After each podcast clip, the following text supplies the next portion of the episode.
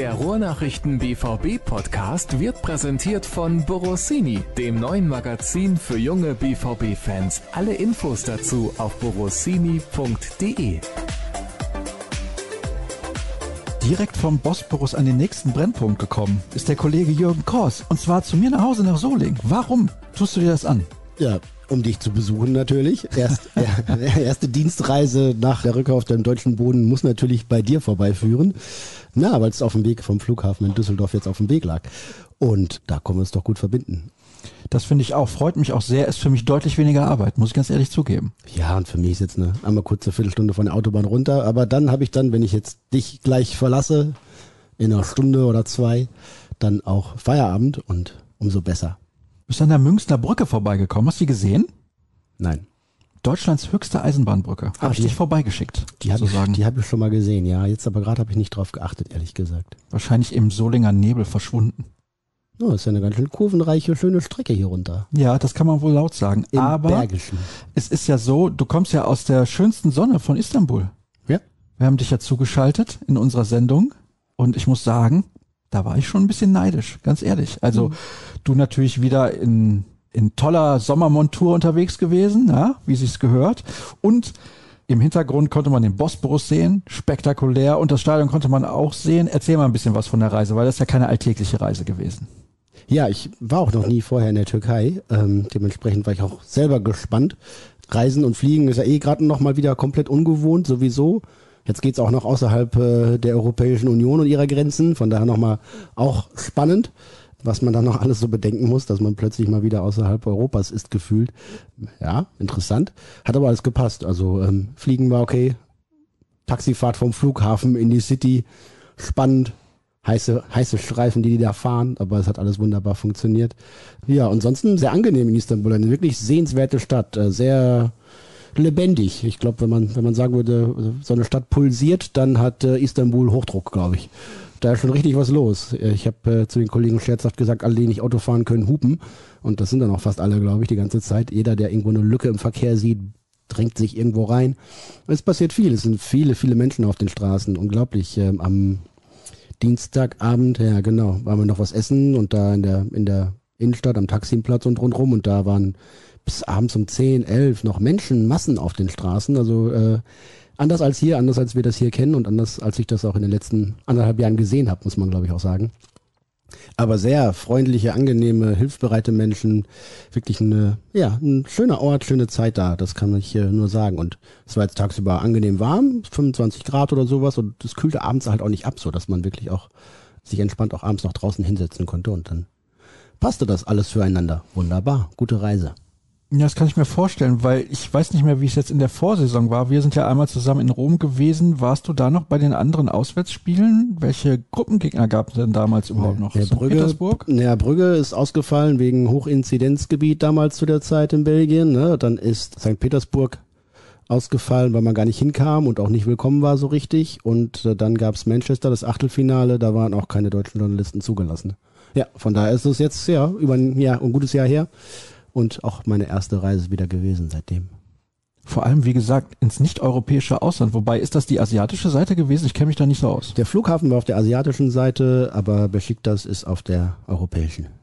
Wenn du jetzt auch erzählt hast, du warst da am Taximplatz und so weiter, ist ja in den letzten Jahren schon ein Ort gewesen mit enormer Bedeutung. Spürt man das da irgendwie?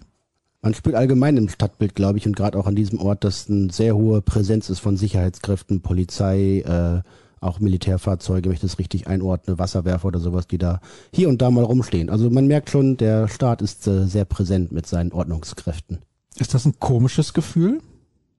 Nö, fand ich jetzt nicht unangenehm, weil ich da das nicht als Bedrohung wahrgenommen habe und vielleicht sogar eher, wenn man fremd ist in der Stadt und wirklich auch ja gar nichts versteht, weil du auch kein Türkisch verstehst und nichts, nichts von dem, was gesprochen oder geschrieben steht, auch wirklich einordnen kannst, ist es ja auch nicht verkehrt, wenn da viele äh, Sicherheitskräfte sind, gibt einem ja vielleicht tatsächlich in dem Moment auch ein Sicherheitsgefühl.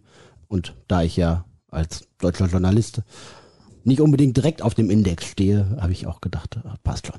Ja, indirekt, weil du nur über Fußball berichtest. So. Ich hatte übrigens auch mal eine wilde Taxifahrt, die nicht komplett mit Fußball zu tun hatte, aber so halb. Ich war mal vor zehn Jahren, ziemlich genau vor zehn Jahren in Portugal im Urlaub mit einem sehr, sehr guten Freund und da sind wir dann mit einem Leihwagen vom Flughafen in Lissabon nach Coimbra gefahren, glaube ich. Haben wir ein Spiel gesehen von Academica Coimbra. Und, wer kennt sie nicht? Ja, wer kennt sie nicht tatsächlich. Und dann sind wir zurückgefahren, haben den Leihwagen wieder am Flughafen abgegeben. Und wer schon mal in Lissabon war, der weiß, es gibt eine zwei bis sogar vielleicht dreispurige Straße. Keine Schnellstraße, normale Straße, die vom Flughafen in Richtung Stadtinneres führt und die so ein bisschen leicht bergab geht. Als dann aber dort der Taxifahrer SMS tippen mit so 100 ungefähr runterfuhr, wo eigentlich so 50, 60, 70 erlaubt war, da wurde uns dann doch ein klein wenig mulmig. War deine Taxifahrt jetzt in Istanbul auch so? Ja, mulmig war mir nicht, aber der ist äh, schon flott gefahren, ja, und links und rechts und da, wo halt gerade Platz war, ne? Und zwischendurch hat er natürlich auch mal nachgeschaut, ob vielleicht noch eine Nachricht auf seinem Telefon angekommen ist. Aber ganz lustig, einmal rief ihn seinen Friseur an, aber da hat er dann gesagt, ich kann jetzt nicht sprechen. Hm, alles klar, verstehe. Nun gut, wir kommen zum Spiel. Das war ja, ja, dann doch eine solide bis gute, vielleicht sogar sehr gute Leistung, wenn wir erstmal die ersten 20 Minuten klein wenig ausklammern. Wobei Besiktas da eine tolle Chance hatte, die Gregor Kobel vereitelt hat und halt die Nachspielzeit ab dem Gegentor. Weil ganz ehrlich, dazwischen hat Besiktas eigentlich gar nichts gemacht und der BVB sehr, sehr gut gespielt. Wie hast du es im Stadion wahrgenommen? Ja, die Anfangsphase war, war stark von Besiktas. Da haben sie auch wirklich gut Fußball gespielt mit richtig hoher Intensität und äh, da hat der BVB doch kaum Luft bekommen und das Ganze natürlich, das muss man einkleiden. Man kann sich bei uns leider gar nicht mehr vorstellen, aber mit offiziell 20.000 und wahrscheinlich noch ein paar mehr äh, Fans von Besiktas, die aber sowas von Stimmung gemacht haben, die dermaßen laut waren, dass wirklich die Ohren wehgetan haben, die jeden Dortmunder Ballbesitz mit Pfiffen begleitet haben, dass du denkst, irgendwie mir platzt das Trommelfell das war schon eine beeindruckende Kulisse, hat richtig Spaß gemacht. Also ich habe mich schon auch ein bisschen verliebt in diese Stimmung und in dieses, diese Atmosphäre, weil wir es eben auch hier so lange nicht mehr erlebt haben und einige Verantwortliche und Spieler sagten das nachher auch, äh, ja, da sieht man mal, was wir eigentlich vermissen und äh, gerne bald wieder haben wollen. Da war richtig Druck auf dem Kessel und so hat Beschickt das auch angefangen. Da hatte der BVB ein paar Schwierigkeiten, hat die Bälle wieder zu leicht hergegeben, keine Kontrolle gehabt so richtig, äh, auch in den Zweikämpfen nicht so wirklich zum Zug gekommen. Aber dann wurde es besser auch und mit dem Tor, mit dem 1 zu 0. Das hat äh, Beschickt das so ein bisschen den Stecker gezogen, ein bisschen äh, Druck rausgenommen. Dann gab es ja darauf noch so eine Doppelchance quasi zum, zum 2-0 schon Mitte der ersten Hälfte. Und mit dem 2-0 kurz vor der Pause war natürlich ein guter Zeitpunkt. Äh, war Dortmund klar auf der Siegerstraße und äh, hat das Spiel auch im Griff gehabt. Die erste Viertelstunde nach der Pause auch noch. So ab der 60., 65. wurde es wieder ein bisschen wilder auf beiden Seiten. Da ging es so, so hin und her, Torchancen hier. Der BVB hatte ja drei, vier, fünf hochkarätige, um schon das 13-0 zu machen. Und haben auch gedacht, boah, die sollten besser treffen, denn falls Beschik das irgendwie hier nochmal zum Anschluss kommt, dann wird's wieder richtig krawallig. Wurde es dann auch, aber da war ja auch die üppige Nachspielzeit schon fast abgelaufen. Von daher passte es dann.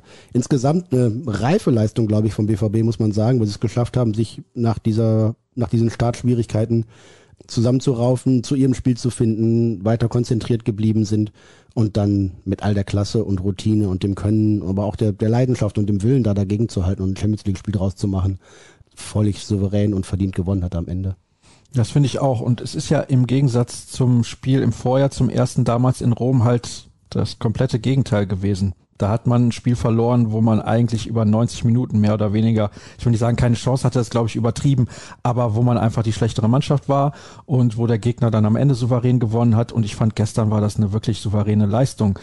Klar, es gab immer mal einzelne Situationen, aber gerade der Großteil des Spiels ab der 20. bis zu diesem 1 zu 2 Anschlusstreffer hat Borussia Dortmund mich persönlich übrigens komplett überzeugt. Also die ausgelassenen Chancen, streichen wir mal, aber sie haben die Chancen ja auch rausgespielt, das muss man auch dazu sagen. Also ist ja besser als gar keine Chancen zu haben, aber sie waren komplett im Spiel und sie haben den Gegner dominiert. So habe ich es halt gesehen.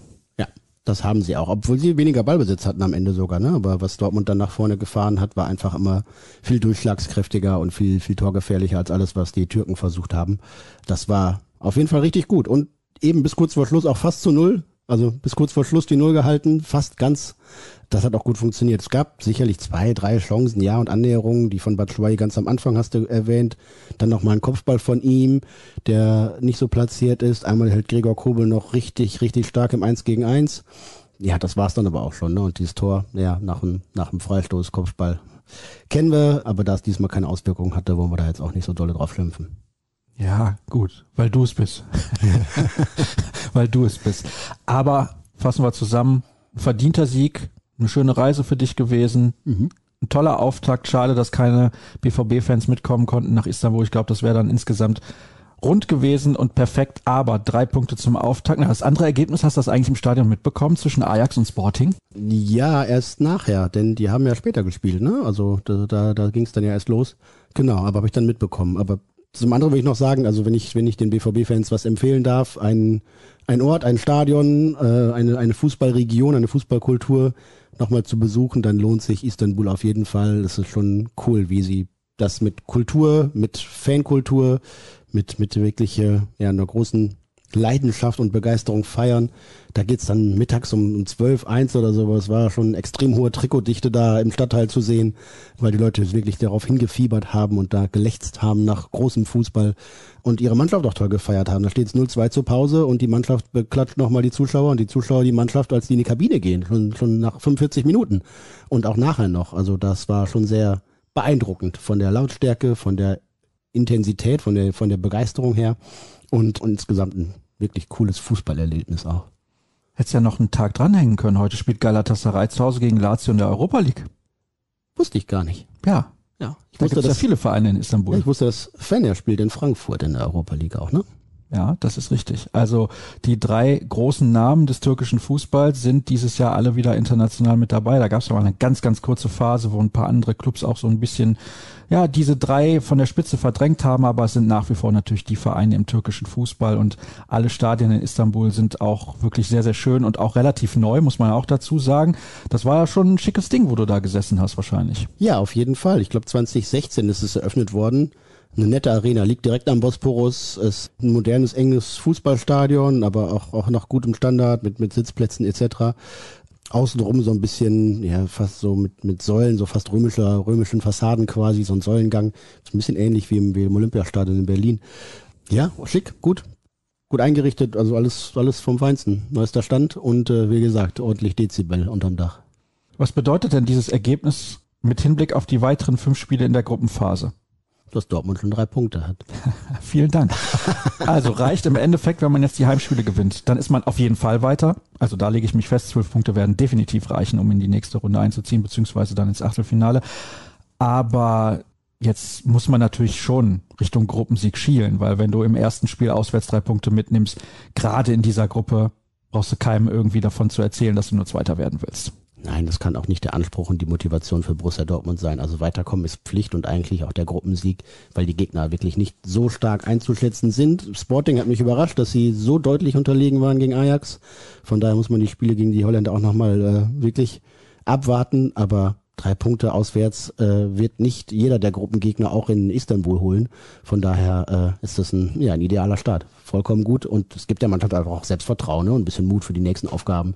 Das tut einfach richtig gut, wenn du mit so einem Sieg startest und nicht gleich Druck hast. Jetzt kannst du im nächsten Spiel zu Hause gegen Sporting äh, nachlegen. Und mit dem, was der BVB gezeigt hat, kann man, glaube ich, da guten Mutes sein, dass die Champions League nicht schon im äh, Jahr 2021 endet, sondern auch noch nach der Winterpause weitergeht. Da bin ich mir auch sicher. Sebastian Aller, der ehemalige Frankfurter, vier Buden hat er gemacht für Ajax bei Sporting. Unfassbar. Ich konnte eigentlich meinen Augen nicht trauen, als ich das Ergebnis gesehen habe. Ich fand's, ja, ich fand's einfach unglaublich. Und es war auch ein schöner Champions League Spieltag.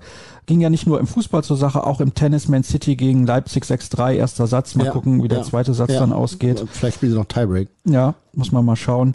Und Liverpool gegen Milan war ein tolles Spiel. 3 zu 2 hat Liverpool da gewonnen. die das Bayern hab ich dann 3-0 in. Barcelona. Ja, Puh. richtig, richtig stark. Ja, interessant. Wird eine tolle Champions League Saison, glaube ich. Und Tabellenführer in der Gruppe D, Sheriff Tiraspol aus Moldawien. 2 zu 0 gewonnen zu Hause gegen Schachtar Donetsk. Steht jetzt in der Tabelle vor Real Madrid. Also unglaublich. Ich ist natürlich zitiere Berti Vogt, es gibt keine ah, Kleinen mehr. ja, das war klar, dass sowas kommen müsste. Wir wechseln zu den Hörerfragen und schauen mal, was die Hörer so vorbereitet haben. Der BVB hätte im Istanbul auch 6 zu 2 gewinnen können. Horland mehrfach, Reus, Bellingham oder Knauf hatten Riesenchancen. Bei vielen, vielen Aktionen fehlte letztlich nur ein guter Pass zu einer Riesenchance. Wie bekommt man dieses letzte bisschen Kaltschnäuzigkeit ins Team? Ah, ich glaube, da ist tatsächlich auch ein bisschen Spielrhythmus und, und, und Frische da dann wichtig. Holland hat ja seine erste große Chance vergeben, Marco auch. Passiert ihm eigentlich nicht so oft, dass er, wenn er frei zum Abschluss kommt, da nicht trifft. Bei Ansgar Knauf war es ein bisschen Aufregung oder vielleicht ein bisschen äh, Überraschung auch, dass er da so frei zum Abschluss kam, wobei die Szene auch wohl abseits gewesen wäre. Von daher muss man das äh, ja, dann immer noch in Klammern setzen. Äh, Thomas Meunier hat auch nochmal so eine richtig gute Chance, wo er sich im, in den 16er durchdribbelt und dann äh, ja wirklich eine gute Torchance entsteht. Yusufa Mukoko ein, zweimal tatsächlich im Strafraum auch in gefährlichen Positionen. Beim einen Mal muss er einfach den Abschluss suchen. Da kann er nicht mehr wie U19 noch einen Haken machen, um noch ein Schleifchen drum zu binden. Dann muss er das Tor schneller suchen. Aber ja, es gab viele, viele gute Chancen und ich glaube, das ist tatsächlich so ein bisschen Rhythmus, Gewöhnung, äh, einfach wieder diese regelmäßigen Spiel äh, reinzukommen. Und dann ist man, glaube ich, auch in den Torchancen wieder sicherer bei einer Verwertung. Ich glaube, da muss man jetzt kein großes Drama draus machen. Wichtig ist, dass die Mannschaft sie hat. Und sie haben vier gegen Leverkusen geschossen und drei gegen Hoffenheim und jetzt zwei in Istanbul. Also das ist, äh, vorne hat der BVB wenig Sorgen, glaube ich.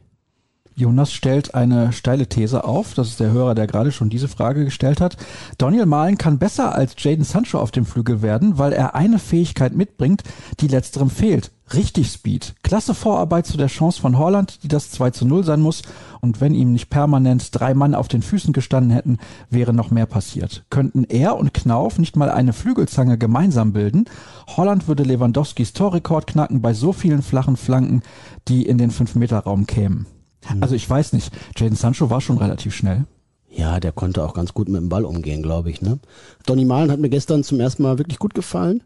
Schwach gestartet, hatte auch große Schwierigkeiten, seine Rolle und seine Position zu finden, vor allem im Pressing, also im gegen den Ball. Da war der Trainer gar nicht zufrieden mit ihm, aber er hat sich reingerackert, reingeackert, wirklich gekämpft und versucht und gemacht. Und er hat zwei bis drei Dinge, die ihn ja wirklich auch prädestinieren, dafür ein guter, richtig guter Stürmer zu werden. Dieser Kickstart, den er hat, die ersten fünf bis zehn Metern, da macht ihm keiner was vor. Und wenn er da den Ball eng am Fuß führt, dann kommt er wirklich an den meisten Gegenspielern vorbei. Das kann er richtig gut. Er hat auch die Technik und die Begabung auch mal äh, als, als Wandspieler oder als Anspielstation den Ball schnell weiterzuleiten, auch mal einen überraschenden Pass zu spielen. Ähm, das kann er auch und er kann ja eigentlich auch Tore schießen. Von daher kommt äh, eins zum anderen Stück für Stück. Gestern hat er sich da gut rausgearbeitet die Vorarbeit für die Chance von Holland einmal und dann ist er nachher nochmal schön auf dem linken Flügel durchgebrochen, eine tolle Flanke reingegeben, die dann leider nichts geworden ist. Von daher war das für ihn bestimmt auch ein Schritt weiter nach vorne. Der Trainer sagt nach wie vor, guckt nicht aufs Preisschild, gebt dem Jungen ein bisschen Zeit. Er ist noch jung, er muss sich erstmal an alles gewöhnen. Er hat ein, immer noch ein Defizit, was die Fitness anbelangt, seine Physis anbelangt. Da muss er jetzt auf einem anderen Niveau ankommen. Da arbeitet er dran, versichern alle glaubhaft. Der wird einer. Ähm, bei Ansgar Knauf müssen wir mal schauen, ne? Also da wird es natürlich auch schwieriger, wenn jetzt vielleicht ein Torgan Hazard nochmal zurückkommt, ne? Oder ein Gio Reyna, dann wird er nicht so viele Einsatzchancen bekommen. Er kann regelmäßig in der U23 spielen, hat ja auch in der U20 gespielt, zum Beispiel in der Nationalmannschaft. Er muss sich seine Kurzeinsätze Stück für Stück, glaube ich, erarbeiten, im Training anbieten. Ähm, aber eine Flügelzange malen, Knauf sehe ich jetzt in den nächsten Wochen erstmal noch nicht. Sorry, Jonas. Ja, ist ja nicht schlimm. Na. Der nächste Hörer schreibt, bis auf das Spiel in Freiburg war der Saisonstart des BVB ja sehr erfreulich und hat Spaß gemacht. Nur die hohe Zahl der Gegentore macht Sorgen. Das kann ja nicht nur am Verletzungspech in der Abwehr liegen, sondern auch am gesamten Spielsystem. Oder seht ihr das anders? Ja, beide Faktoren kommen da, glaube ich, zusammen. Ne? Also der, der lang, längere Auswahl von Mats Hummels, dann äh, Pongracic, der später dazugekommen ist, mit Axel Witzel dann in der Innenverteidigung zu spielen das war schon ein bisschen zusammengepuzzelt, ne? Oder am Anfang mit Felix Passlack noch und Nico Schulz. Alles nicht so ideal, glaube ich. Ähm, aber auch einiges liegt natürlich auch am Spielsystem. Ne? Rose will und hält daran fest, offensiv zu verteidigen, zu attackieren, auch ganz viel gegen den Ball schon vorher zu planen, zu schauen, wo man den Gegner zustellen kann, wie man den Gegner wehtun kann, um eben dann schnell umzuschalten, kurze Wege zum Tor zu haben, den Gegner in, in äh, instabilen Situationen zu erwischen und dann äh, einfach auszuspielen. Das bedeutet aber auch, gerade wenn man das mit der Raute spielt, dass da natürlich ein gewisses Risiko bei ist. Und es gab eine gewisse Konteranfälligkeit, die ist auch noch nicht ganz weg, aber ich glaube, es wird besser. Dieses Thema Absicherung, Staffelung, die Abstände zum Mitspieler, auch schon im Ballbesitz mitzudenken, oh, wenn wir jetzt die Kugel verlieren, wo muss ich hinlaufen, um wieder den Raum abzusichern? Das braucht ein bisschen, wird kommen, mit mehr Training, was schwierig ist, aber nächste Woche zum Beispiel ist ja wieder ein bisschen mehr Zeit dafür. Und wichtig ist, glaube ich, und das finde ich gerade beeindruckend. Deswegen würde ich zugeben, Saisonstart, der Spaß macht und der Lust auf mehr macht. Borussia Dortmund gewinnt diese engen Spiele, ne? Gegen Hoffenheim, in Leverkusen, jetzt in Istanbul, wo es ja auch nochmal am Anfang und am Ende ein bisschen enger war. Und das spricht natürlich für die Mannschaft, dass da so ein, so ein Spirit ist, so ein, so ein Geist entstanden ist, dass die Jungs wirklich, wirklich hungrig sind. Die wollen die Spiele gewinnen, die schrecken auch nicht vor Widerständen zurück und überwinden sie auch, gehen richtig drauf. Und das wird gepaart mit der Verbesserung, die es im taktischen Bereich nach und nach geben wird, gibt genug Anlass dazu, dass es eine gute Saison werden kann. Das glaube ich auch. Und wir sollten auch nicht vergessen, dass Marco Rose, der dieses neue System eingeführt hat, erst seit ein paar Monaten bei Borussia Dortmund ist und viele Spieler spät in die Vorbereitung eingestiegen sind, einige angeschlagen waren, einige sind immer noch verletzt. Zwei beispielsweise mit Meunier und Brandt waren raus wegen Corona. Also es gibt so viele Gründe, warum das noch nicht perfekt funktioniert. Und das hat Edin Terzic damals übrigens auch gesagt, als er gekommen ist. Das Ganze braucht Zeit bis das so funktioniert, wie ich mir das vorstelle. Und am Ende hat Borussia Dortmund diese famose Serie hingelegt und das ist ja natürlich auch ein Grund, beziehungsweise ein Fingerzeig dahingehend, dass es eben klappt, wenn man genug Zeit hat, das alles miteinander einzutrainieren. Einer, der gestern richtig, richtig gut gespielt hat, der eigentlich bislang in allen Spielen richtig gut gespielt hat, ist Jude Bellingham alleine auch die Vorarbeit zum 2 zu 0 und das 1 zu 0, wie er den Körper da noch dazwischen setzt, damit der Abwehrspieler nicht richtig den Schuss blocken kann. Also wirklich ein toller Spieler und er hat das auch richtig genossen hinterher. Das hast du ja nicht gesehen dann im Interview bei den Kollegen von der Zone, wie die Zuschauer ihn ja ausgebuht haben, noch während des Interviews und er sagt, es war fantastisch hier vor diesen Fans zu spielen. Also der saugt das auch richtig auf ich glaube, das kann ja eine Vereinslegende werden. Ich verstehe aber auch den Hörer, der jetzt Folgendes fragt. Bellingham ist ja zu Recht in aller Munde, auch in den englischen oder russischen oder arabischen. Wird er so zu halten sein? Ja, Weil das kriegt ja jeder mit in Fußball Europa. Ja, natürlich. Der wird natürlich auch in, in seiner Heimat in England schon, schon so nach und nach gehypt, ne? weil er da ja auch zum Beispiel bei Länderspielen toll auftritt. Ich finde, da kann man erstmal genießen, dass der Junge hier ist. Ich sehe auch keine Gefahr, dass der im nächsten Sommer Borussia Dortmund schon wieder verlassen wird. Wenn er weiter so spielt, äh, diese Entwicklung, die ja rasant ist, er hat vor anderthalb Jahren noch in der zweiten englischen Liga gekickt. Bitteschön.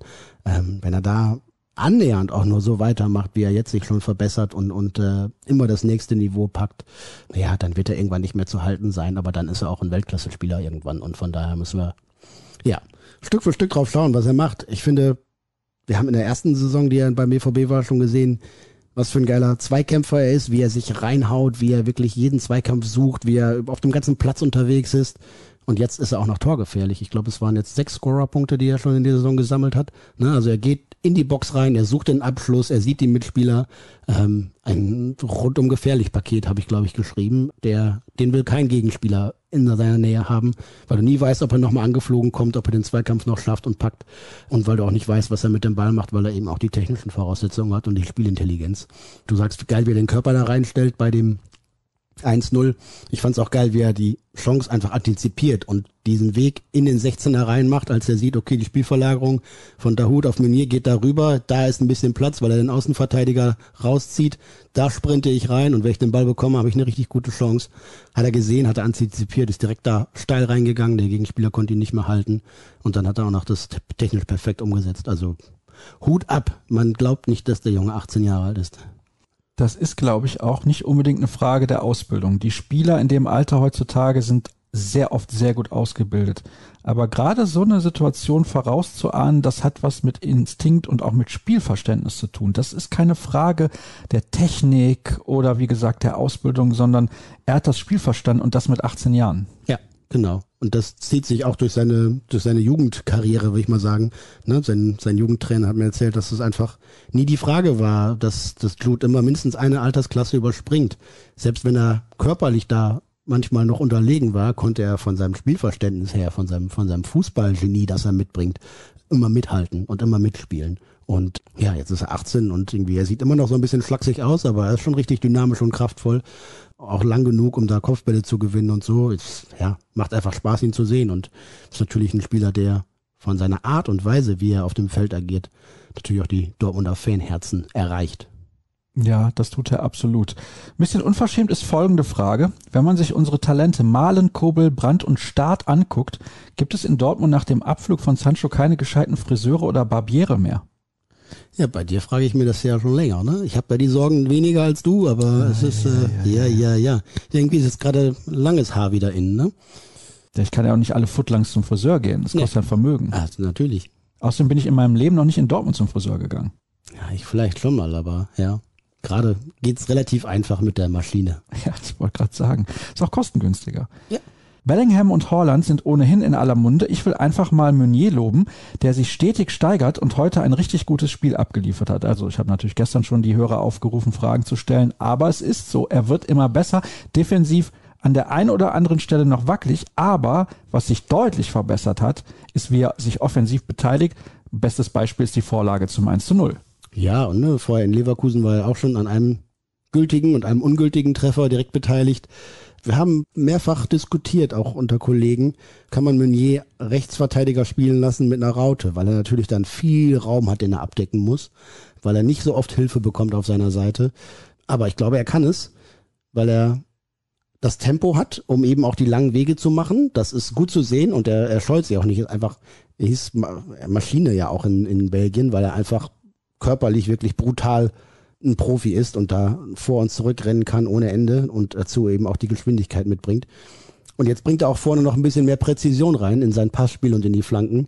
Und dann ist es natürlich eine gefährliche Mischung. Hinten ist er solide, hat seine Wackler, hat aber auch gute Szenen. Gut, dass er lang genug ist. Die Kopfballstärke hilft natürlich auch in manch, manch einer Moment, was man ihm dann als Rechtsverteidiger nicht direkt ins, ins Prioritätenbuch reinschreiben würde. Aber ich finde ihn gut. In Istanbul hat er mir echt gut gefallen. Na klar, ist das nicht immer alles so elegant und sieht dann auch nicht so spielwitzig aus wie beim Rafa Guerrero in guter Form oder so. Aber es ist effektiv manchmal. Und äh, wenn er daran arbeitet, wenn er jetzt seinen Rhythmus bekommt, dann glaube ich, und glaube ich nicht nur, bin ich sogar sicher, dass er für den BVB dann im zweiten Jahr die Verstärkung sein wird, die man sich eigentlich von Anfang an von ihm erhofft hat. Apropos Verstärkung. Hier fragt Thorsten, ist Malen sein Geld wert?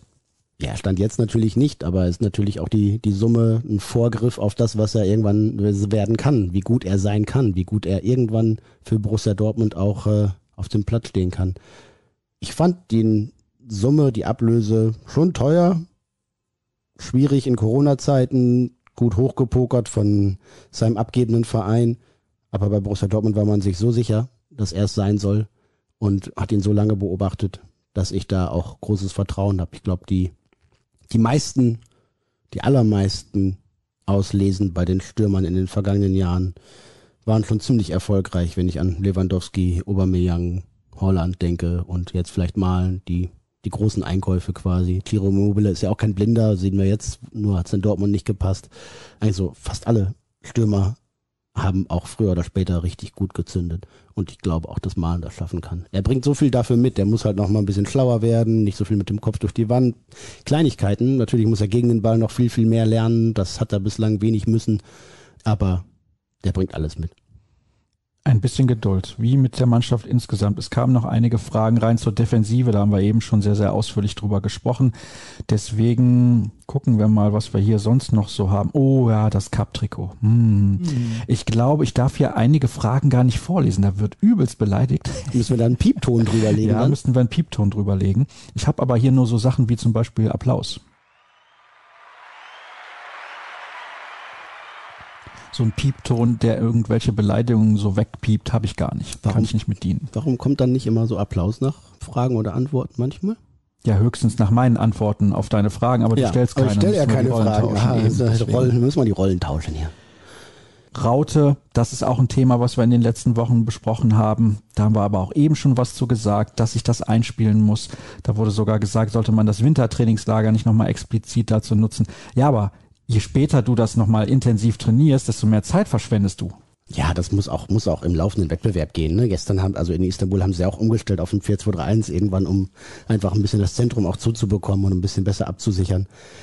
Das erwarte ich aber auch, also sowohl vom Trainer als auch von der Mannschaft auf dem Niveau, dass du in der Lage bist, zwei, drei, vier verschiedene Grundsysteme zu spielen, da zu variieren, weil eben die Prinzipien klar sind. Ne? Du hast gegen den Ball diese und diese Aufgaben und wenn du dann den Ball hast, dann hast du auf der Seite ein bisschen mehr Übergewicht oder versuchst da mal die Tiefe zu nutzen oder hast da noch eine spielerische Komponente mehr. Aber dann eben die Grundordnung zu ändern, das wird und muss auch in den nächsten Wochen Thema sein im Training.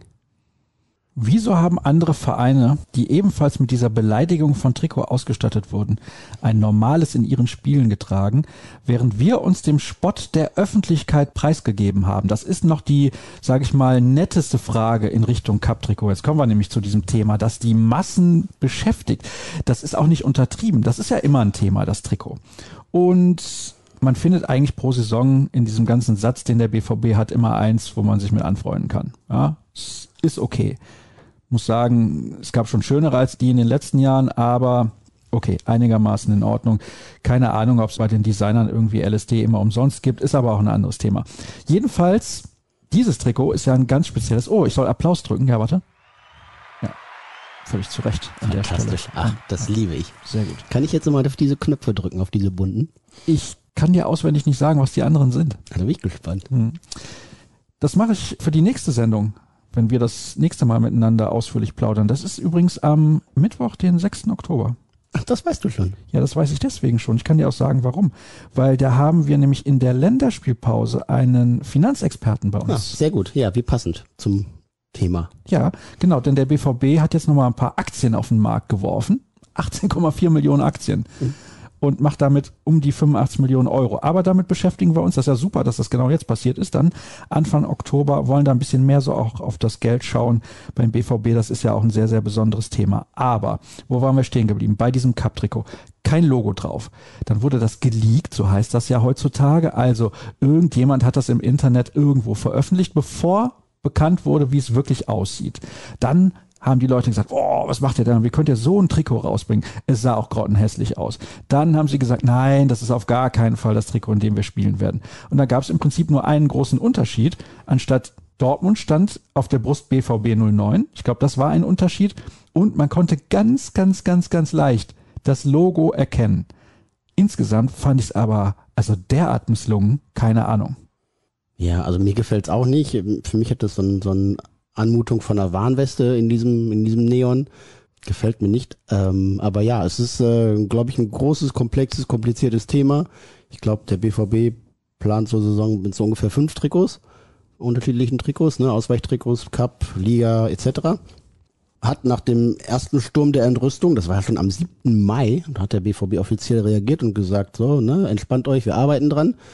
Ist aber nicht geschafft, dieses Trikot in Design und Form so zu verändern, dass es die Kritik in Gänze aufgenommen hätte. Sie haben einen Kompromiss versucht zu finden, BVB 09 drauf zu schreiben. Das ist für die UEFA wohl schon ein Logo, weil dann der Clubname draufsteht.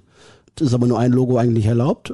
Dafür gab es noch ein kleines hinten auf dem Rücken, im Nacken ungefähr, BVB 09. Dann auch wirklich mit, mit einem Kreis drumrum, wie das äh, Emblem nun mal aussieht. Ja, aber sie haben natürlich auch gemerkt, so, boah, damit werden wir die Fans, die uns da gerade irgendwie äh, kritisieren, auch nicht zufriedenstellen und haben dann, ja, kurz vor knapp, glaube ich, äh, noch die dieses ja fast Wasserzeichenartige Emblem auf der linken Brust da drauf gepappt, angebracht, das man aber ja kaum sieht. Und dementsprechend hat das den Unmut nicht besänftigt. Es hat vielleicht einen guten Kompromiss gegeben mit UEFA, mit Puma und dem Club, aber es hat eben die äh, die Einwände, die, die berechtigterweise ja auch da waren, nicht in der Form aufgenommen, als dass sie jetzt vom Tisch wären. Und dann gab es schon einen saftigen Shitstorm, glaube ich.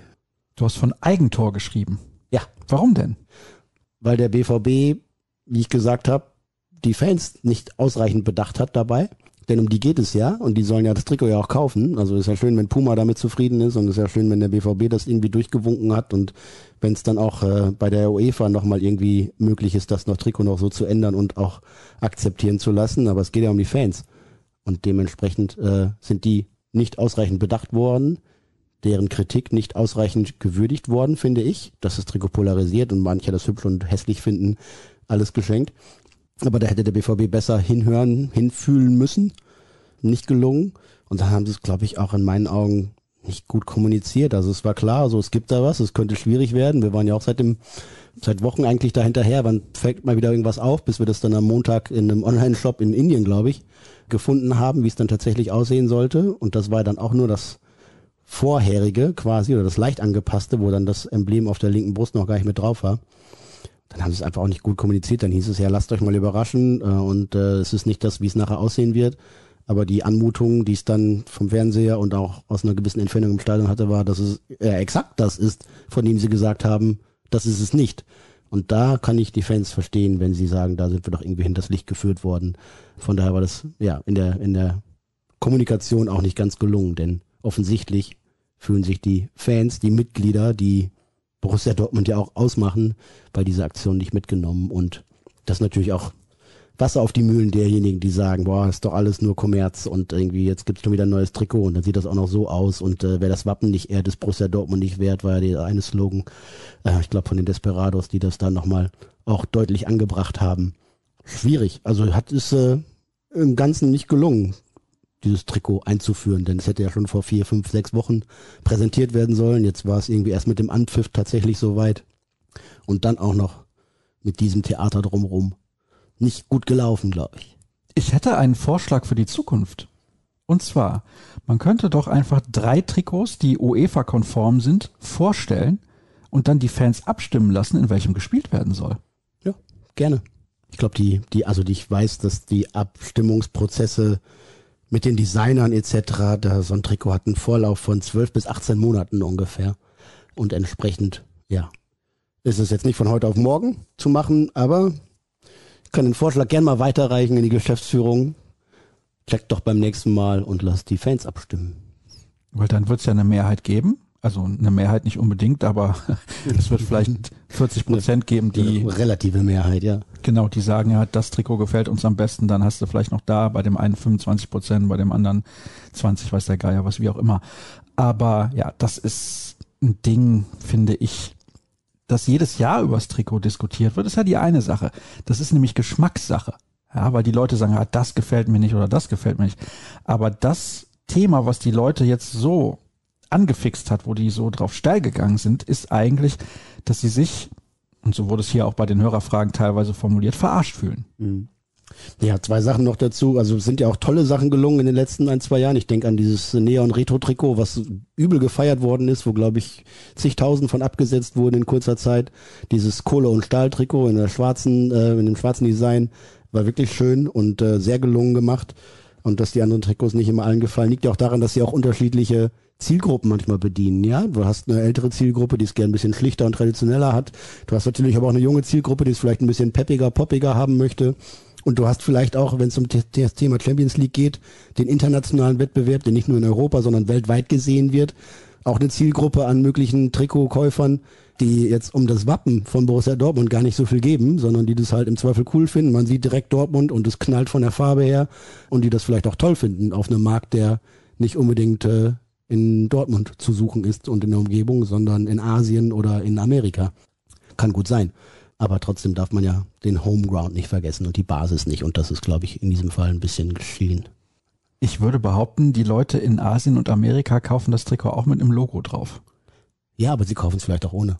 Ja, das ist der Unterschied. Ja. Bevor sich jetzt alle über das Trikot aufregen, verstehe ich auch teilweise die Argumente nicht, schreibt ein Hörer. Kommen wir zu was Wichtigem. Seht ihr Spieler, die sich verbessert haben und seht ihr das auch, dass der BVB langsam variabler wird, was das Spielsystem angeht? Ja, Spieler, die sich verbessert haben. Ja, Bellingham haben wir gerade drüber gesprochen, hat einen super Start in die Saison hingelegt.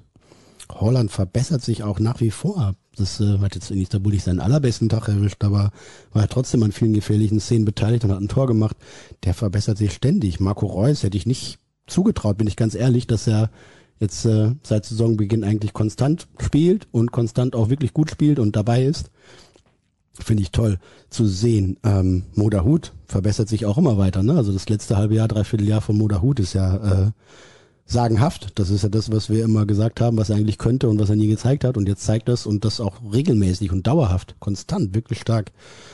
Manuel Akanji hat jetzt, spielt jetzt seit einem, über einem Jahr, finde ich, also die gesamte vergangene Saison, auf einem wirklich hohen Niveau, mit kleinen, kleinen, wenigen Ausnahmen nur noch, äh, schon stark. Gregor Kobel muss ich äh, fast Abbitte leisten. Ich war ja auch einer derjenigen, die gesagt haben, boah, wir haben ordentliche Torhüter, 15 Millionen für einen, der vielleicht einen Ticken besser ist, ist eine Menge Holz. Aber man hat in Spielen wie gegen Hoffenheim oder jetzt in Istanbul gesehen, dass das wirklich äh, ein Upgrade ist auf der Torhüter-Position. Mit seinen Paraden, Stärke im 1 gegen 1, gut in der Luft, gut am Ball mit dem Fuß, der auch eine Sicherheit und eine Ruhe ausstrahlt. ein Torhüter, den die gegnerischen Spieler auch angucken, weißt du, der, der, der was darstellt äh, und der auch seine Vorderleute coacht und, und laut ist und dabei ist, den Raum rund um seinen 16er im Griff hat und äh, das in den ersten Spielen schon so zu zeigen, beeindruckt mich. Also Gregor Kobel, auch vom Typ her, sehr ehrgeizig, sehr fast verbissen, aber äh, dabei sehr fokussiert. Ich glaube, äh, das kann richtig gut werden. Gibt es Wehwehchen-Updates von Brandt und Hummels? Kehl hat ja bei der Zone gesagt, er wäre platt gewesen, also nicht Kehl wäre platt gewesen, sondern Hummels wäre platt gewesen und deswegen wurde er ausgewechselt. Das ist auch so. Das ist aber nicht das Problem fürs Wochenende. Wissen wir mehr zu Julian Brandt? Ja, hat muskuläre Probleme, ist jetzt nach der Rückkehr in Dortmund untersucht worden. Ähm, Wenn es nur leichtere muskuläre Probleme sind, dann sehe ich da erstmal keine Sorgen fürs Wochenende, ob er spielen kann oder muss oder will, werden wir sehen. Aber es war jetzt keine, keine strukturelle Verletzung oder sowas auf den ersten Blick. Er humpelte ein bisschen nach dem Spiel. Mal gucken, was dabei rauskommt. Dafür ist Torgan Hazard wieder dabei, der ja ne, auch, auch länger ausgefallen ist, in der Länderspielzeit, der in Dortmund war und an seiner Fitness und in der Reha gearbeitet hat. Äh, der stößt jetzt so langsam wieder zurück ins Mannschaftstraining. Ähm, ja, das wird auch in den nächsten Wochen immer sein. Aber es sind ja auch noch Leute wie, wie ein Emre Can, ne, der schon, schon lange ausfällt, der kaum gespielt hat jetzt bisher in dieser Saison. Also peu à peu. Gio Reyna wäre natürlich gut, der ja auch noch zwei Wochen vielleicht fehlen wird. Ja ähm, wenn die nach und nach wieder zum Kader dazustoßen. Denn das muss man auch sagen, eingewechselt hat Marco Rose in Istanbul Pongracic für den, für den Platten Hummels, Marius Wolf für Bellingham, vorne Mukoko und Knauf für Holland und Malen. Und ist noch einer reingekommen. Jetzt muss ich mal eben rumdrucksen. Huh. Na, ich glaube, das war's aber, ne? Aber du hast dann tatsächlich auch, ne, mit, mit, wenn du Knauf und Mokoko einwechseln musst, um ein Spiel über die Zeit zu bringen, weil du nochmal was tun musst, dann hast du natürlich irgendwie einen 16-Jährigen und einen 19-, 20-Jährigen. Da ist es, äh, ja, schon dünne im Kader, das muss man deutlich so sagen. Die waren jetzt nicht besonders hochwertig besetzt in den letzten Spielen, weil eben so viele Jungs längerfristig fehlen. Vielleicht ist es dann jetzt doch ein Vorteil, dass es in der kommenden Woche kein Spiel unter der Woche gibt. Ich glaube, das kommt der Mannschaft und dem Trainerstab sehr, sehr entgegen. Hallo an den schönsten gelben Podcast ohne Logo und mit Grünstrich. Ich sehe mit Befremden, dass sich einige über den Swiss zwischen Hassan Salihamidzic, also Brazzo und Michael Zorg freuen. Warum gehört Trash Talk für so viele Leute dazu und wie seht ihr das? Ich finde das großartig. Vor allem die Reaktion von Zorg fand ich großartig. Hast du mitbekommen, oder? Ja, habe ich mitbekommen. Hast du ja schon beantwortet jetzt. Ja. Ja, es gehört so ein bisschen zum Geklapper dazu. Und wenn der Herr Salihamidzic halt so einen Bockmist erzählt, ne, anstatt mal irgendwie zu gucken, was bei ihm selbst vor der Tür passiert und dann irgendwelche Dortmunder Spiele anzuzählen, das macht man nicht. Das gehört sich nicht. Das also er könnte sie ja anzählen, wenn das Argument richtig wäre. Es nur Ja. halt blöd, wenn seine eigenen Spieler auch von der Nationalmannschaft abreisen. ja, und selbst dann zeigt man nicht mit dem Finger auf andere. Das, das äh, ist nur, was kleine Kinder schon lernen und äh, was Bratzo auch mal lernen könnte. Und äh, Michael Zorg haut dann ja auch gern mal einen raus. Also das, äh, ich kann mich nach, also jetzt, ne, was glaubt er, wer er ist, finde ich schon stark. Bedeutet ja auch im Umkehrschluss so irgendwie, ne, kümmere dich um deinen Scheiß. Du bist überhaupt nicht mit mir auf Augenhöhe. Was willst du eigentlich? Finde ich gut. Muss man auch mal sagen, gehört so ein bisschen zum, als Geklapper, finde ich, zum Geschäft dazu. Ich erinnere mich noch an eine andere Situation, wo, ich glaube, Uli Hoeneß in einem Interview, wo er gesagt hat, ne, die Dortmunder müssen ja mal ihre besten Spieler verkaufen, wo er dann äh, gesagt hat, ja, mit vollen Hosen lässt sich gut stinken. Ja, also auch da gehört dann mal so ein kerniger Spruch dazu. Ich finde es gut, das belebtes Geschäft und es zeigt halt auch, dass eine gewisse Aggressivität da ist, auch, auch im Umfeld. Äh, jetzt nicht aggressiv im Sinne von, von roh, sondern äh, von, von sportlicher Ambition. Und das kann man doch eigentlich nur begrüßen. Daniel hatte noch eine Frage, so heißt der Hörer, dessen Frage ich gerade schon gestellt habe. Er hat eine tolle Taktikfrage gestellt zum Thema Vergleich der Systeme 1997. Und endlich habe ich ja wieder mal einen Kollegen zur Gast, der alt genug ist, das damals alles miterlebt zu haben. Denn ich weiß ganz genau, dass du das Champions League Finale 1997 gesehen hast. Selbstverständlich. Ja.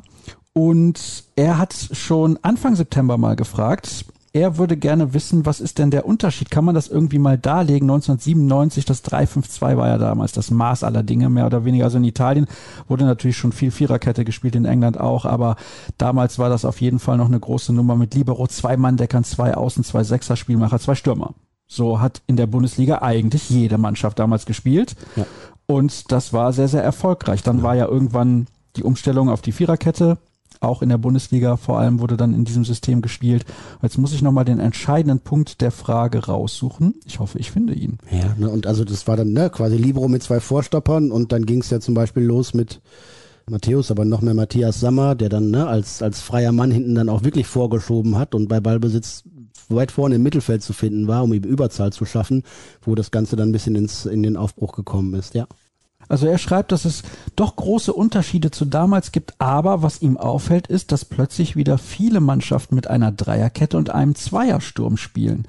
Und da würde er gerne wissen, wie wir das beurteilen, vor allem natürlich, wie du das beurteilst als Experte. Ich halte mich da schön raus. ja, also der Unterschied ist sicherlich, dass, dass nicht einer als Libero hinter den Vorstoppern spielt, sondern dass es dann auch wirklich eine Dreierkette auf, auf einer Höhe ist, die vielleicht mal unterschiedlich abkippen, aber grundsätzlich äh, die Linie halten, weil sie ja auch auf Abseits spielen wollen. Ein anderer Unterschied ist, dass im Wesentlichen, glaube ich, darin begründet ist, dass das Spiel gegen den Ball deutlich mehr im Fokus ist als das Spiel mit dem Ball. Ich glaube, früher war das eher so, ne, wie können wir denn spielen, wenn wir den Ball haben und wie kommen wir dann irgendwie nach vorne. Jetzt geht es im Wesentlichen darum, zwei Stürmer können die Viererkette, wenn sie drauf zulaufen, schon mal ordentlich beschäftigen. Ne? Wenn dann die Innenver Außenverteidiger breit stehen, hat der Gegner dann eine Möglichkeit, einen freien Mann anzuspielen. Aber wenn du dann die beiden Außenbahnspieler hast, rechts und links die Schienenspieler, die natürlich weit vorschieben können, kannst du da auch schon wieder Druck machen. Ja, sprich, dann müssen die beiden Stürmer mit in die Richtung verschieben, dann kannst du noch dazu mit den Jungs aus dem Mittelfeld immer gut Richtung Ball verschieben und den Gegner unter Druck setzen, ihm keine Räume und Passwege anbieten. Das ist, glaube ich, ein, ein, wesentlicher Unterschied. Ich glaube, 1997 hat man noch nicht so viel über Pressing und Umschaltspiel nachgedacht. Ne? Also möglichst viele Spieler möglichst schnell in Ballnähe zu haben, ist ein, wesentliches Argument und dann schaust du einfach, wie es am besten passt. Das ist ja zum Beispiel auch ein, auch ein Vorteil der Raute, wenn man sie richtig gut spielt, dass du halt mit den Achtern, mit dem Zehner, der Sechser, der nachschiebt und dem Außenverteidiger, der da ist, natürlich auch immer gleich drei, vier, fünf Leute, auch, auch im Mittelfeld, Richtung Ball schieben kannst, ohne dass du irgendwie groß, zu große Räume dahinter anbietest. Darum geht's, glaube ich, im Wesentlichen, Zugriff zu haben auf den Gegner. Ein Unterschied ist natürlich auch, dass die Spieler heute viel athletischer sind. Sie sind schneller, sie sind, ja, ich will nicht sagen leistungsstärker insgesamt. Ich weiß nicht, ob es von damals auch Zahlen gibt, was die Laufwerte angeht aus den 90ern, aber das ist, glaube ich, auch ein Punkt. Es gab früher immer so diese Staubsauger im Mittelfeld, ja? Eisen Dieter Eils, Dieter Eils ja. Steffen Freund, ja. solche. Die sind unfassbar viel gelaufen, aber man hat ja damals immer schon gesagt, die machen die Drecksarbeit für alle anderen. Heutzutage laufen gefühlt alle Spieler viel. Ja, du kannst es dir nicht mehr erlauben, dass du vorne zwei parkst und die einfach nur auf den nächsten langen Ball warten. Das geht nicht. Damit wirst du dann zu anfällig. Und äh, was sich wesentlich verändert hat, vielleicht waren früher die Laufzahlen, also die, die reine Distanz auch schon hoch. Vielleicht nicht ganz so hoch wie heute, aber auch schon ansehnlich. Was in den letzten acht bis zehn Jahren nochmal sich massiv verändert hat, ist die Anzahl der Strecke, die in hohem oder höchstem Tempo zurückgelegt wird. Ne, früher, klar, mussten die auch von hinten nach vorne laufen. Ne? Der Ball ist da, ich laufe mal hinterher, trab, trab, trab und dann geht's weiter vorne. Das geht heute nicht mehr, sondern nach vorne im höchsten Tempo, nach hinten im höchsten Tempo, verschieben in höchstem Tempo. Du hast viel weniger ruhige oder langsame Anteile in der Laufdistanz, sondern viel mehr Sprints immer wieder rauf und runter sprinten. Was weiß ich, bei, bei Jaden Sancho zum Beispiel, ne, der hatte regelmäßig im Spiel 30, 35, 40 Sprints. Ja, und dann, wenn du überlegst, okay, die laufen 10, 11 Kilometer, 90 Minuten, das kann ein durchschnittlich talentierter Hobbysportler auch problemlos schaffen. Zum Beispiel Triathlet Jürgen Kors. Ja gut, der, der schafft auch mehr. aber, aber ich sage ja so. Und was dann schon den Unterschied ausmacht, ist eben in diesen 90 Minuten und 10, 11, 12 Kilometern dann mehr als die Hälfte davon in hohem oder höchstem Tempo zurückzulegen. Und diese vielen schnellen Intervalle in kurzer Abfolge, die machen, glaube ich, den großen Unterschied in der Dynamik aus. Und da, dadurch ist einfach ein ganz anderes Spiel möglich, aber auch notwendig. Zwei Fragen haben wir noch und die beschäftigen sich mit der Zukunft. Könnt ihr eine kleine Ergebniserwartung liefern bis zur nächsten Länderspielphase und kann man Mitte Oktober halbwegs beurteilen, wo der BVB steht? Oder muss man dafür die ganze Hinrunde abwarten? Ich sag mal, der Gradmesser wird sein, ob man gegen Bayern traditionell untergeht. Beim letzten Mal, als ich dich gefragt habe nach den Ergebnissen, da hast du gesagt, der BVB baut seine Serie aus, gab es direkt die Niederlage in Freiburg. Deswegen werde ich nicht nach Ergebnissen fragen, auf gar aber, keinen Fall. Aber danach drei Siege. Ja, aber du hast gesagt. Ja, der kann ja? alles. Ja, in Freiburg, ja, ja. ja, Freiburg war kein guter Tag, war ja auch kein verteufelt schlechtes Spiel. Nein, aber, das eben nicht stimmt. gut, aber eben nicht gut genug, um zu gewinnen. Ja, und was ich eben schon gesagt habe, ich finde es, man muss durchaus konstatieren, dass der BVB gerade in der Lage ist, die engen Spiele zu gewinnen und für sich zu entscheiden.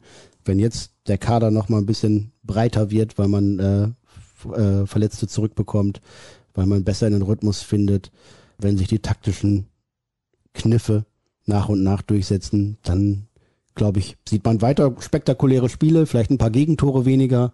Und äh, ja, ich muss aktuell nach dem Stand sagen, sehe ich Borussia Dortmund auf einem richtig guten Weg. Jetzt kommt Union Berlin, danach geht's nach Gladbach.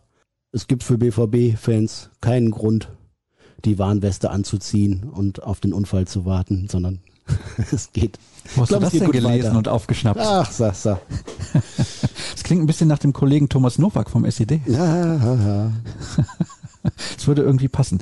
Inwieweit ist man gegen den vermeintlichen Angstgegner Union Berlin im Vorteil, da die Eisernen nun auch donnerstags international spielen müssen und nicht ausgeruht ins Westfalenstadion kommen? Wird diesmal gewonnen. Und vor allem souverän wird auch noch hinzugefügt. Die spielen in Prag, das ist jetzt aber auch keine Weltreise. Prag ist keine Weltreise, aber Kompliment an den Hörer. Ich darf, ich nenne den Namen nicht, aber ein, ein wichtiger sportlich verantwortlicher BVB-Funktionär hat mir im Laufe der vergangenen Rückrunde vor dem Unionsspiel gesagt, es wird dringend Zeit, dass die endlich in den Europapokal kommen, damit die nicht 34 Spieltage lang so ein Feuerwerk abbrennen können. Haben sie geschafft, die Unioner, haben sie sich auch verdient. Schön, dass sie diese Conference League, so sinnvoll oder unsinnig sie auch immer sein mag, ähm, ernst nehmen, da Bock drauf haben. Und viele Gegner der Bundesliga freuen sich, dass die dann vielleicht mal irgendwann müde werden und diesen, diesen Powerfußball, dieses Kraftpaket, das da Urs Fischer immer auf den Rasen schickt, auch mal vielleicht ein bisschen müde und schlapper wird. Und dementsprechend glaube ich, nach dem ersten Europapokalspiel jetzt in dieser Gruppenphase für Union, könnte es am Sonntag noch dazu im Heimspiel ein bisschen leichter werden für den BVB. Ich weiß jetzt nicht. Slavia oder Sparta Prag? Du sitzt doch den ganzen Tag hier vorm Rechner und guckst. Ja, so halbwegs. Läuft ja gerade schon. Die spielen jetzt schon. Die haben jetzt schon angefangen. In dem Moment steht 0-0 bei Slavia Prag. Slavia, Slavia, gute Mannschaft. Hat der BVB auch erfahren. Ja, und da haben sie damals aber, glaube ich, 2-0 gewonnen. Durch zwei Auswärts. Pulisic-Tore. Nee, zweimal Hakimi. Zweimal Hakimi. Ja, das kann auch sein. Und das Rückspiel haben sie relativ glücklich gewonnen. Da hat Roman Bürki das So beste. BVB-Spiel seines 2-1 Lebens Sieg. gemacht, glaube ich. Muss es gewesen Ja, sein. ja, genau. Ohne Bürki wäre es da richtig eng geworden. Mhm, genau. Aber die hatten eine tolle Mannschaft. Muss natürlich, wie das auch in Tschechien dann ist, die besten Spieler mal gehen lassen. Einige spielen jetzt in England. Da waren wirklich gute Jungs dabei. Ich habe ja gesagt, ich frage nicht nach dem Ergebnis. Ich lasse es einfach. Soll ich dich mal fragen? Sascha, was glaubst du denn? Borussia Dortmund gegen FC Union Berlin. Wie geht's aus? Ich glaube ja, da die Offensive derzeit so gut funktioniert, drei Buden machen sie. Sie spielen aber nichts 0-3-1, sage ich. Ja, ist doch, Klingt realistisch. ja, ist doch ja. ein fachverständiger Tipp. Ja, und weil wenn ich Antworten gebe, immer viele Fans applaudieren. Nochmal mehr oder weniger zum Abschluss. Und wie gesagt, beim nächsten Mal gucke ich, kann diese Tasten auch selber belegen, übrigens über eine Software. Da könnte man auch Zitate einspielen und all so ein Kram. Ja, also ja Arbeit eben verbunden. für die Hörer noch transportieren, ne? So so so orange, rosa, gelb, so hellgelb, grün, hellblau, dunkelblau, lila. Ja, also da kann man schon schöne Klamaukstücke mit verhackstücken. Ist wirklich ein tolles Gerät. Bin massiv davon begeistert. So nimmt man heutzutage Podcasts auf. Vor einigen Jahren haben die Leute gesagt, Podcast, was ist das denn? Könnt ihr nicht was mit Video machen? Wir machen ja beides. Also wir bei den Ruhrnachrichten. So ist es. Von daher, wenn ihr vorbeischauen wollt, könnt ihr das tun auf ruhrnachrichten.de. Da haben wir am Wochenende wieder die Live-Show. Jeden Tag BVB Kompakt um 6.30 Uhr. Da bekommt ihr die wichtigsten Tagesinformationen geliefert und natürlich auch Artikel des Kollegen Jürgen Kors und der gesamten Redaktion und Twitter. Das ist auch eine schöne Anlaufstelle. At rnbvb, at Jürgen Kors und at Sascha Staat. Eine gute Stunde haben wir euch hoffentlich gut unterhalten und jetzt gibt's Feierabend für den Kollegen Kors. Gute Heimfahrt. Da freut er sich und die Familie auch. Natürlich. Bis demnächst. Tschüss.